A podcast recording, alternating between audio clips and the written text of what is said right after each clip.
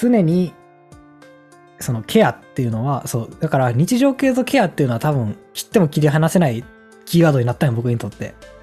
うん。ってことは、アイドルにもしに、あ、僕が楽しんでる側面が、日常系だとしたら、うんアイドルとケアっていうのもなんか結びついてくるはずで、うん僕たちは、日常系と同じ意味でケアされてるかもしれない、アイドルを見て。で、ケアって常にするとされるがひっくり返るねんな。うん。つまりケアしてる人がむしろケアされてるみたいなうん、相互関係がある。ということは、アイドルを見てる人は、アイドルをケアしてるのかってことというも立つやんか。うんうん。で、まあまあ、それはなんかちょっとわからへんねんけど、割となんか、それってさ、金銭の絡まないところで、社会的価値とか絡まないところで行われることやから、うん。ケアっていうのは、それ自体は分からへんねんけど、でもやっぱり、ファン、ファンっていうか、見てる側が、対見てる対象に対して、なんか、なんかしたいって思う。なんか、それをうまく導入したんが握手会やったんやろうなとか思った。うんどういうこつまり、ファンが。ケアされてるというかさ、のに対して、自分もなんか返したいっていうのを、気持ちが発生するのを、うまく導入したのが握手会やったんやろうなと思った。ああ、そうなんや。そうつまりそう。なんていうのかな。直接働きかけられるっていうこと。うんうんその、個人に対して。うん。うんうん。いや、なんかさ、だからちょっとこれは話が違うんかもしれんけど、うん。そう、握手会の話はケアの話とは全然違うかもしれんけど、なんていうのかな。見てる人が対象に対して直接働きかけるって意外と難しいやん。っていうのはさ、今なんかサブスクの利益率がどうのみたいなのが話題になったりしててさ、ああ、音楽の？な。そうそうそうそう、あまりにも低いから生活していけないみたいな。うんうん。で、まあ、一長一短なんやと思うんやけど、うん。その、なんていうんやろ。それの問題ってさ、まあいろんな問題あると思う。うん。けど、問題の一つに、その、消費者っていうんかな？消費者が、そのクリエイターに対して何かすっごいいいものを作ってくれて返したいって思っても、消費者はサブスクの定額料金を払うということしかできないっていうところに問題があるっていうふうに音楽ジャーナリストの人が昨日ちょうど言ってて、うん。まあさ、もちろんそのグッズを買ったりとかできると思うけど、うん。でもその音楽そのものに対しては、うん。なんていうの、プラス何円渡すとかさ、うん。みたいな消費の仕方っていうか、なんていうのかな。お金の使い方ができない。お金の流れ方が定額料金を払うということしかできない。うん。というのが、その、今の、そのサブスクだけでは生活していくのが難しい人が多いっていうのの一つの原因じゃないかっていう話をしていて、うん。やっぱ結構さ、単純な話、その、この人に直接、ダイレクトにお金を払いたいみたいなことがしにくいんやなっていうのが結構衝撃やったんか。うん。うん。うん。それこそさ、そういうお金の流れ方になっていくっていう話をしてたやんか、ずいぶん前に。うん。ねんけど、その話今しようと思ったわ。そう、ずいぶん前にしてたやんか。うん。けど、あ、かなりしにくいんやなっていうのが結構身に染みて分かった。てか、する手段がほとんどないんやなっていう。する方法がないんやんな。そう。まあ、グッズを買うとかもまああるけどさ。で、それを取り入れてたんが握手会やったんやなとか思ったんやけど、うん。あれ結構疑似的やなと思って。うんうんっていうのは、結局、あのお金が流れるのは、その、例えば、乃木坂やったら、乃木坂というグループにお金が入るのであって、うん。その個人に対価が支払われるわけではない。うんうん中抜きが絶対あるやんか。うん。うんうん。まあでもなんか、それが、それこそ、例えばさ、それの売り上げが選抜につながっていくとかやったら、まあ、何かしらの影響はあるんやろうけど、その人のうんうん。ものを、その人に、例えばその人の握手券を買うみたいなことが、その人に直接影響はあるんかもしれんけど、でもまだ疑似的やなと思って。うん。でもその疑似的であれ、そういう欲求みたいなことをついてたんやなっていうのはすごい、今サブスクの話を考えた時にそう思った。うんうんううん。いん。や、なんかさ、うん。僕はちゃんと音楽の歴史を勉強したわけじゃないから、まあ、軽く勉強したけど、大学で。うん。あの、ちゃんと勉強したわけじゃないから、偉そうなことは言えんかもしれんけど、うん。音楽をさ、録音された音楽を売るってさ、なんかすごい奇妙な話やん。確かに。いや、その話面白いな。なんかさ、うん。音楽って、録音ができる時代までは、その場にあるものやったのが、録音ができることによって、移動、何時間をと場所を超えられるようになったわけやん。うん。で、だから売り物にできるようになったわけやん。その、うんそれを時間、時間と場所を超える手段を売れるようになったわけやん。うん。うん。ハードウェアとして。うん。うん。まあ、何から始まったか分からんけど、まあ、レコードから始まったとして、うん。レコード、音楽売ってるわけじゃなくて、その媒体を売ってたわけやん。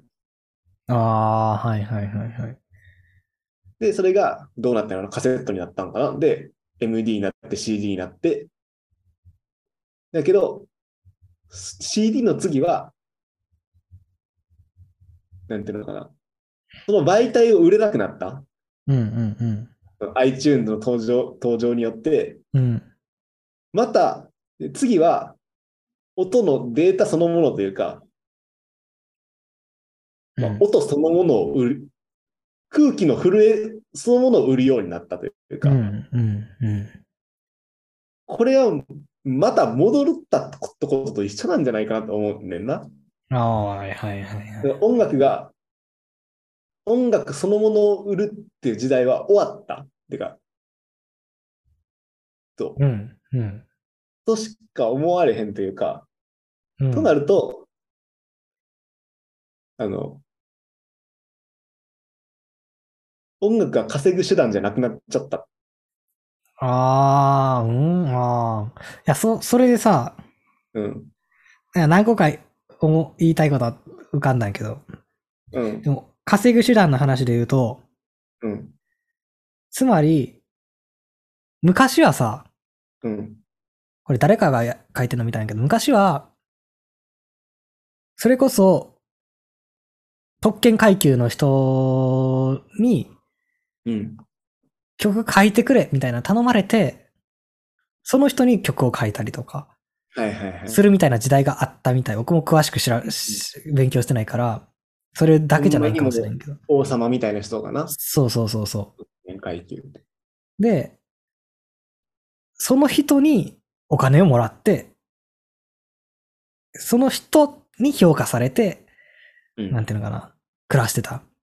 うんうん。それが、多分、音源を流通できるようになった時点で、うん。特定の人じゃなくて市場に評価されるようになったんやうんうんで、今の話で言うと、音楽が稼ぐ手段じゃなくなったっていうのは、うん。うん。その市場に評価されるっていうのがうんうんうん。きつくなったというか、なんていうのかな。この人特定の人からお金をもらうっていうのに行くんじゃないかっていう。そう、そうやと思うんう。なんていうのかな。この、市場全体に評価されることが大事じゃなくなった。うんうんうんうん。え、そうやとしたらさ、うん。僕らは音楽聴けんのかな？どういうこと？つまり、あのアーティストがうん。特定の人に対してうん。曲をか書いたとして、うん。僕らはそれを聴けるのかっていう。なんか例えばさ、うん。ダンディドンとかもすごい面白いやん。はいはいはいはい。5分はみんな聞けるけど、うん。全部聞きたかったら、変えよとか。うんうんうんそれもそういう試みの一つなんじゃないんかな。うん。あー。でもそれってさ、うんミュージックビデオでショート出すのと一緒じゃないんかなと思ったんやけど。あー。どう、どうかな？でも僕、僕が理想なんは、うん。やっぱ、古典ラジオ形式やな。そうやんな。だから、無料でき、無料なり、うん。ある価格で聞けるんだけど、うん。プラスで払いたい人は払える。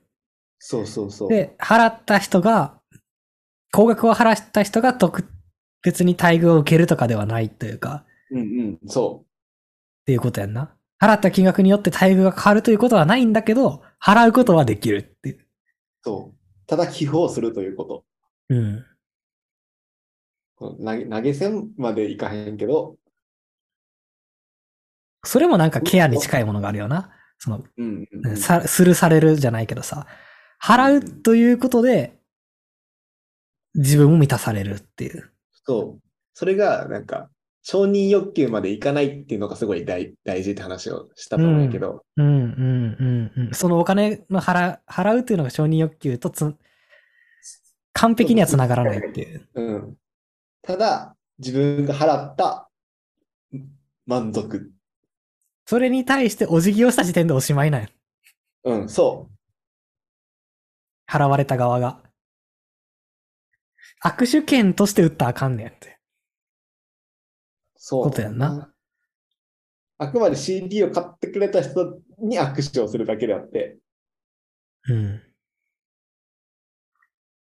1万円で握手券ってことをしたらダメなんだっていうことなんやと思うう。んうん、ああ、そうか、市場に評価される。そうな。確かにそう考えた握手券って制度、そうやんな。だって、音楽は今 YouTube とかでタダで聴けて、今フルでさえ聴けて、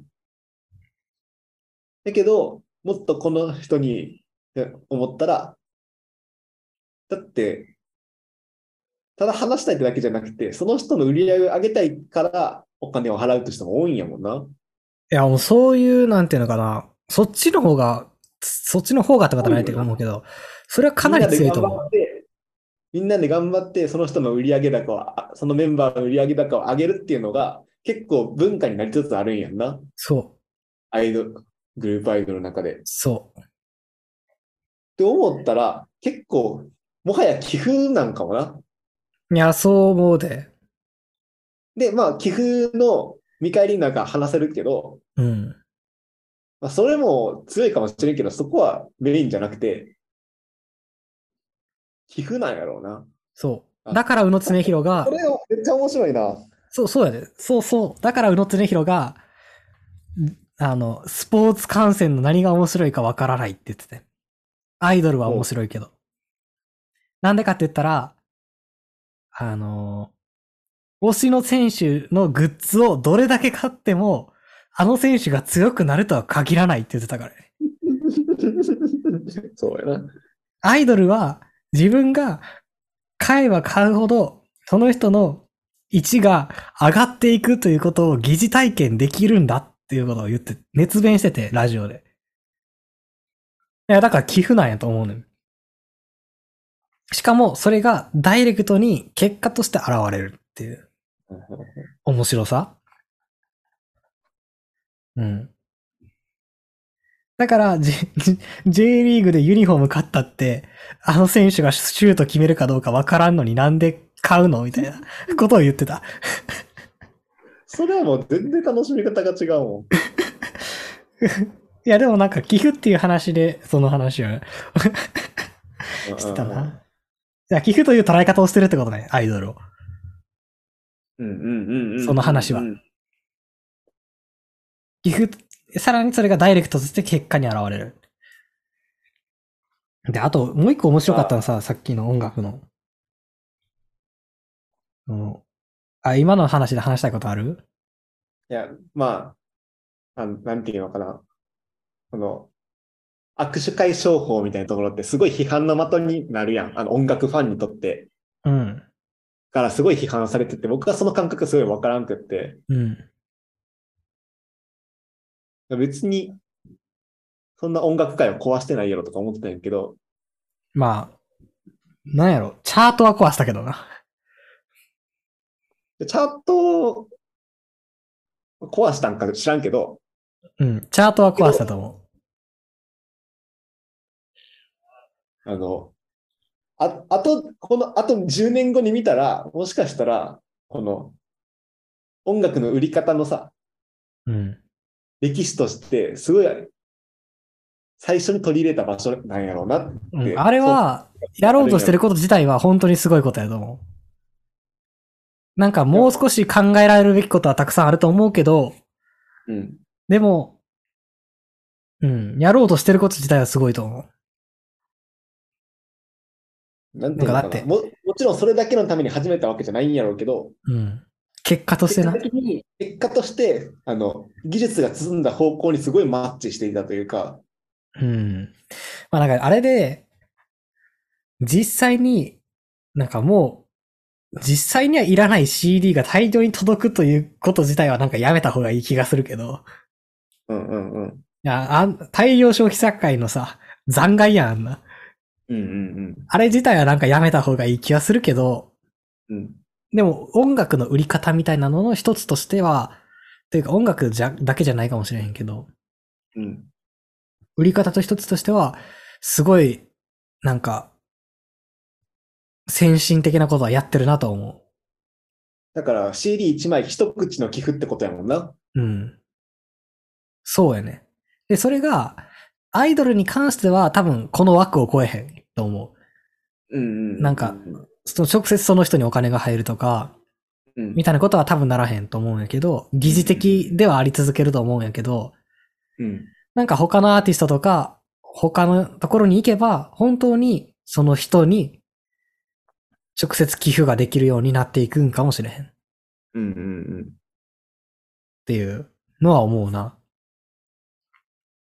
で、そのなんか、録音楽は、その録音された音楽を売るっていうのがなんか変じゃないかって話はすっごい思うねんな。うんうんうん。なんていうか、僕はなんで思うかっていうと、アレキサンドロスがすごい好きなんやけど、うん。音源はいまいちピンとこうへんね。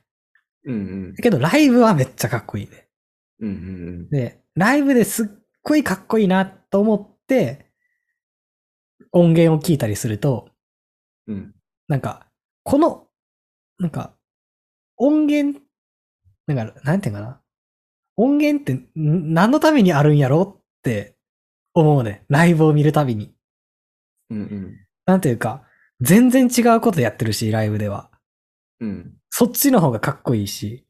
うんなんか、ときめく人はときめくかもしれへんけど、音源に。うんが、なんか、ライブ以上の興奮を音源から得られることはないねんな。っうんていう意味での、この音源って何のためにあんねやろうってすごい思う、思うねん。うんとか、すっごいロックミュージックみたいなのを音源で聞くとき。うんロックって音源で聞くもんちゃうよなってすごい思うね。うんうんなんか、それこそ気まずさがある。うんギターソロ気まずい問題と同じで、はいはいはい。なんていうんかな。ロックって多分生ものやね。うんうんこれ多分アレキサンドロスにも通ずる話だと思うんだけど、うん生ものを見て僕たちはすごい興奮してるねんけど、うんそれがなんか一つのパッケージとして出される気まずさうんってなんかすごいある、あ、あるよなっていう。な、なんなんやろうって思うねんな。当たり前に確かに音楽って聞いてるけどさ、うん。音源売るってすごい面白いことやんな。いや、僕はそう思うし、そう思うし、音源を売るってこと、なんていうのかな。今の音源の売り方の方が僕は自然な気がするんよな。というのは？何音源、何？音のデータを書き込んだものを買うっていう気まず、気まずさというか、奇妙さ？うん。今、今みたいにヘッドホンつけたら音が鳴ってくるみたいなスムーズさの方が僕は自然な気がするんよ。音の売り方として。ああ。なんで？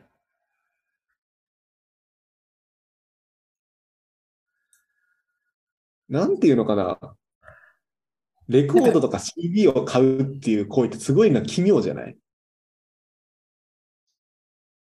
なんか、一個挟んでる感じはするよな。そうそう、そういう感じ。それと、いやまあそれ、技術の問題以上の奇妙さがある？うん。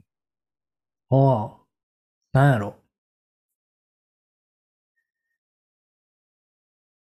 なんやろな。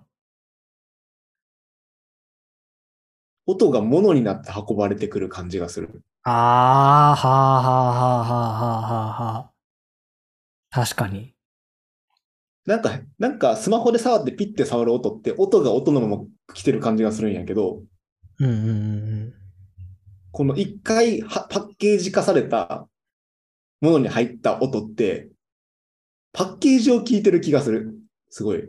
うん。ああなん、ていうの音、音、物、音なんやけど、うん。パッケージを聞いてる。面白いな、それ。だから、だからそう、も、ものを聞いてる感じがする。うんうんうん。うんうんうん CD を聞く行為とか、まあ、と僕は CD やな。まあ、レコードとかも、うんうんうんうん。ここう物を聞く行為が、なんか、奇妙な感じがするな。なんか、しかうも、ん音に所在がある感じがするんだ、それ。そう。なんか切り取った音楽を聴くとはまた別のベクトルで、この物にさ、一回物に、物化した音を聞くって、ああ。感覚としてな？うん。それが、だからさっき、なんかそういう時代が終わっ、あの、終わったって話をしたんやけど、うんうん。音が音として届く時代になったってことか。に戻ったうんうんうんうんうん。と思うねんな。うんうんうんうんうん。いや、なるほどな。録音された、えだってさ、すごいさ、録音って大変な作業やで。いや、そう、そうやな。すげえことやってんなって思うわ、ミュージシャンとか。うん。いほんまに。や、だからさ、これがさ、絵ととかは違うってことよ。ああ、ほうほうほうほう。わかる？ああ、絵で言われたら確かにわかりやすいかも、その CD を挟む奇妙さみたいなの。うん。絵はそのまんまやもんな。うん。だって、デジタルになってもアナログになっても一緒やん。うん、うん、うん。絵が絵のまま最後まで来るやん。うん、うん、うん、うん。うん音のパッケージか、音のものかは違うやん。音みたいにパッケージされない。まあ映像か。うん。絵と映像かも、そうやな。映像作品もそうやな。うん。絵とか、作品そのものとか、うん。写真とかうん。は、絵として届くし、写真として届くんか。最後まで写真のまま流通されるやん。うん、うん、うん。まあそれが、物質が何であるとかは多分あんま関係ないやんな、それって。うん。写真が、あの、現像されてるとかさ、データ化とか多分あんま関係なくて、それは。そう。その、本質が本質のまま届けられるやん。うんうん、写真というもののまま届けられる。そけど、音楽は、いや、映像は、ディスクに入るんやもんな。う。うん。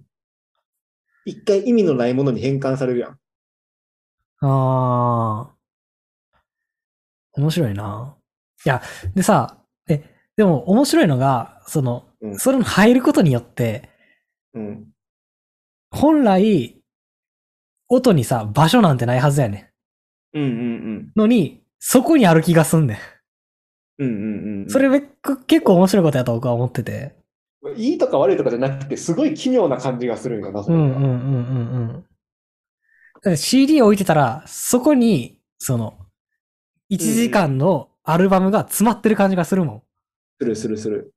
で、僕それって、本とか漫画とかにも言えることやと思うんうんうんうんうう。ん。そこにある。まあ、これ話別になると思うけど、そこにあるって常に感じることうんって、結構やっぱ大事な気がしていて、だから僕は電子辞書とか読めへんねんけど、うんやし、あの、本当にサブスクでし聞いて好きになったし音楽とかは CD で買うようにしてんねんけど、うん。それはそこにあってほしいからやねんな。うんうんうん。音データとしてスマホのからアクセスできるっていうのは、うん僕はなんかそこにある気はせえへんねんな。うんうん常に Apple Music のサーバーへアクセスしている気がする。うん。うんし、Spotify のサーバーにアクセスしている気がする。うん。うん。僕はその感じがしなくて、なんていうのかな。脳で再生してる感じがするんよ。あ直接。あ、その気持ちもわからんでもない。作ったものが直接脳に届く感じっていう。うんうん。うん、うん、うん。なんかでも、と、うん。音の所在は確かに昔からしたら消えたってことなんやろな。そうやねんな。てか、音に所在があるっちゅうのが面白いことだよね、もともと。でもさ、僕が最近やってるさ、音風景みたいなうん。ことって、音に所在があるやん。確かに。だし、昔ながらの伝統的な音楽って音に所在があるやん。うん。どこどこの民謡とか。そ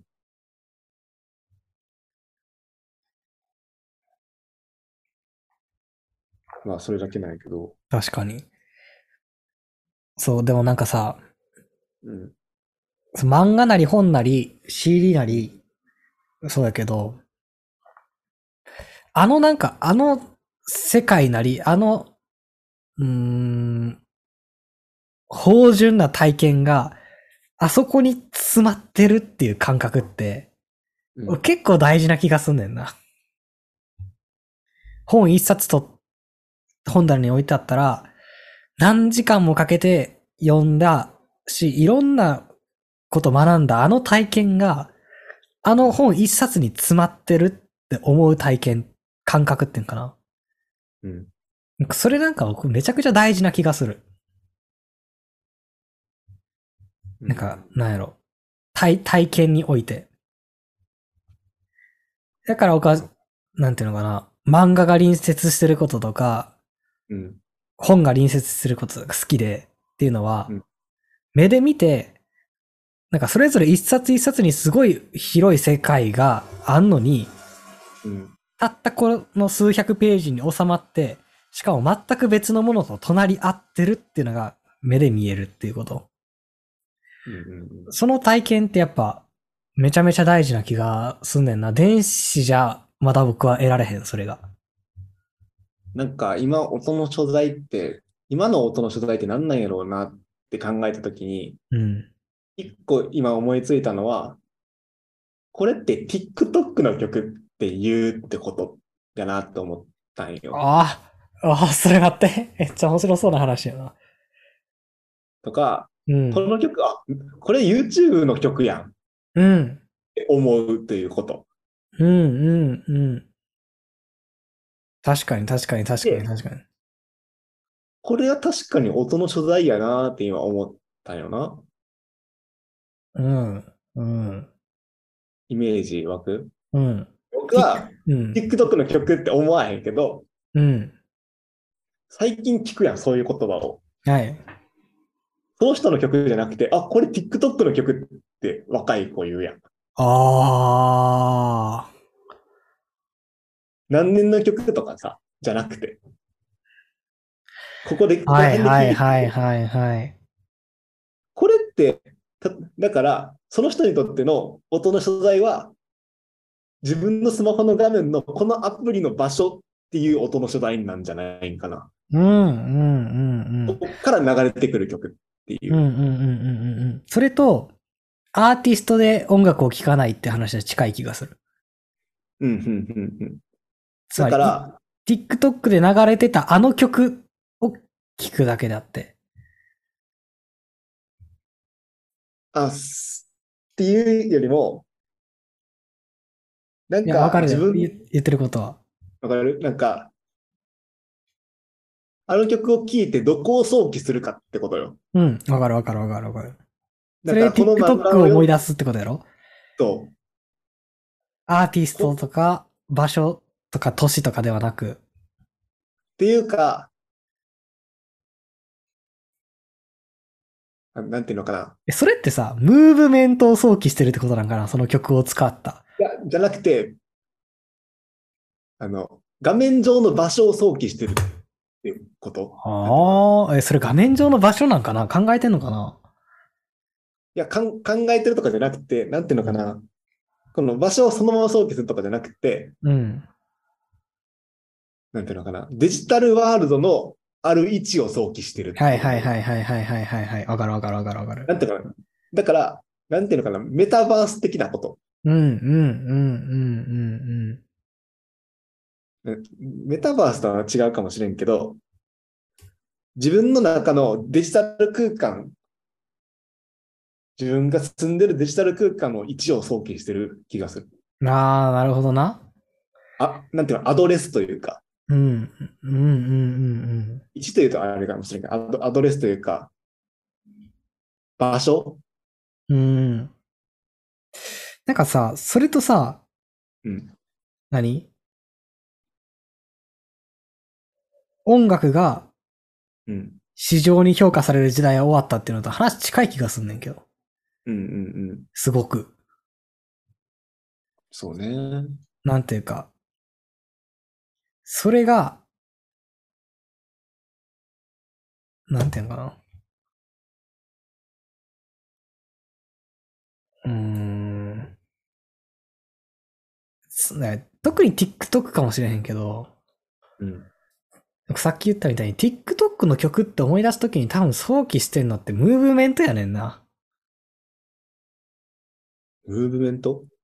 つまりさ、TikTok ってさ、その曲を使って何かをするっていうムーブメントが生まれる場所やんか。うんうん。で、例えば、それでよく使われる曲を聴いて、うん思い出すのは TikTok そのものというか、ではなくて、一連のムーブメントなんやと思うね。ああ、そうかな。なんとなく。僕 YouTube の CM で聞く曲、CM も流れへんけど、YouTube の曲やって、フリー音源のことやと思うねんけど、うん。YouTube の曲やと思うときは YouTube やもんな。いや、そうだ、それちょっと違うからやろ。TikTok とは。同じ感覚じゃないんかな。だってその曲と、そのフリー音源と、なんていうの、そのフリー音源がかかってる裏でやってることはさ、音源によって違うやんか。うん。同じ音源が使われてたとしても。YouTube という雰囲気が、空間が想起される。いや、わかる。なんとなくわかる。言ってることはわかるけど、うん。なんか TikTok、こと TikTok に関しては、なんかそん、なんかもうちょっと違う気がすんねん、僕。使ってないからわからんけど、TikTok を。でもく TikTok のノリ感が想起されるんじゃないんかな。その特定の動きというより。いや、なんていうのかな。いや、特定の動きというよりかは、そのその空気感ね。そのムーブメントの空気感ってこと。あなんか空気感ってことか。YouTube よりもう少し細かいってこと。あはいはいはやと思う。だから、なんていうの？梅田サイファーのうん。R 指定のバースで、なんかクロールみたいな動きをしてる。のがすごいムーブメントになってさ、うん。なんかそれがすごい TikTok で遊ばれたと。で、あれを聞いて、なんかその空気感みたいなのを思い出すみたいなさ。はいはい。だからさらに、それが誰の曲であるかとかは、重要じゃないねんな。多分。あの空気感なんやな。誰の曲かが重要やった時代って、ある？あるか？ああ、でもそれってすごい作家主義的なあれか？だってさ、昭和の時代なんか誰かの曲っていうよりもテレビから流れてくるっていう音っていうイメージじゃないんかな？確かに。そもそもそうか。誰の曲かとか思ってんのは、ちょっと音楽好きな人なんかもしれへんな。うん。なんか、ただもう、曲の快楽性というか、だけ聴ければ良いっていう。っていうことなんやろな。それはまた話変わってくるけどな。変わってくるか。うん。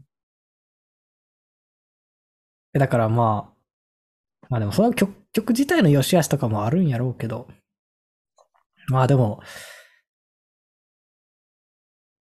なんか、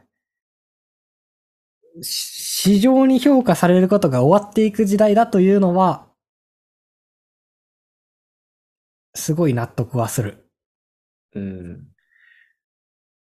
で、それと、に対して握手会はすごい先進的なことをしていたっていうのもすごい、そうやなと思うし。うん。でもやっぱあれは、疑似的やなとも思うっていう。うんうんうん。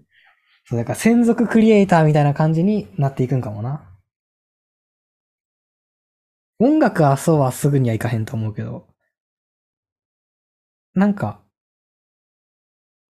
そうやねんな。だから、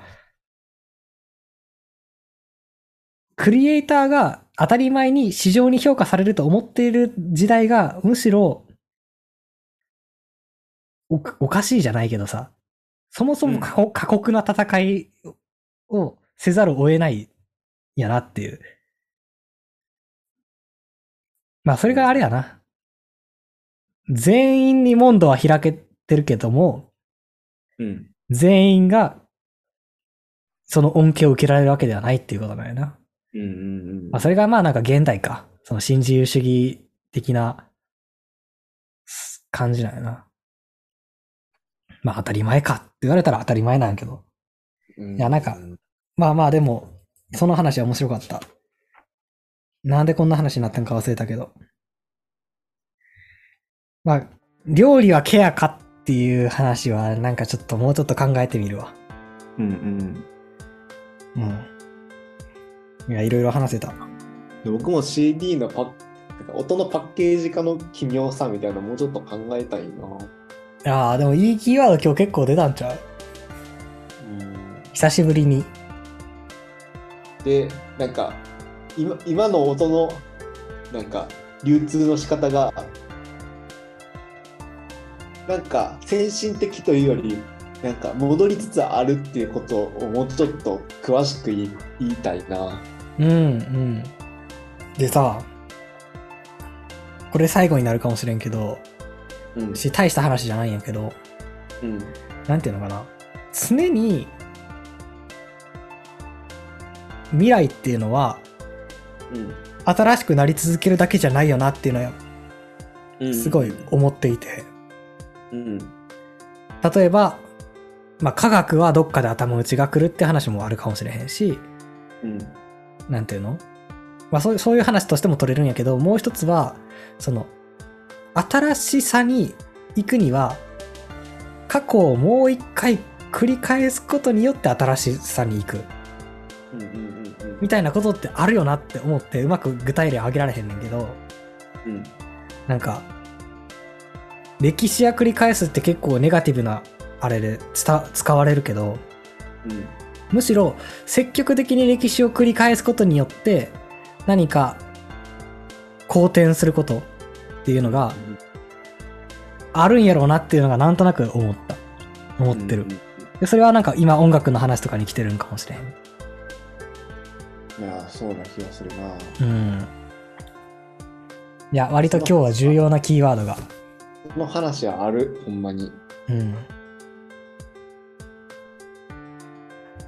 あるな。面白いな、それ。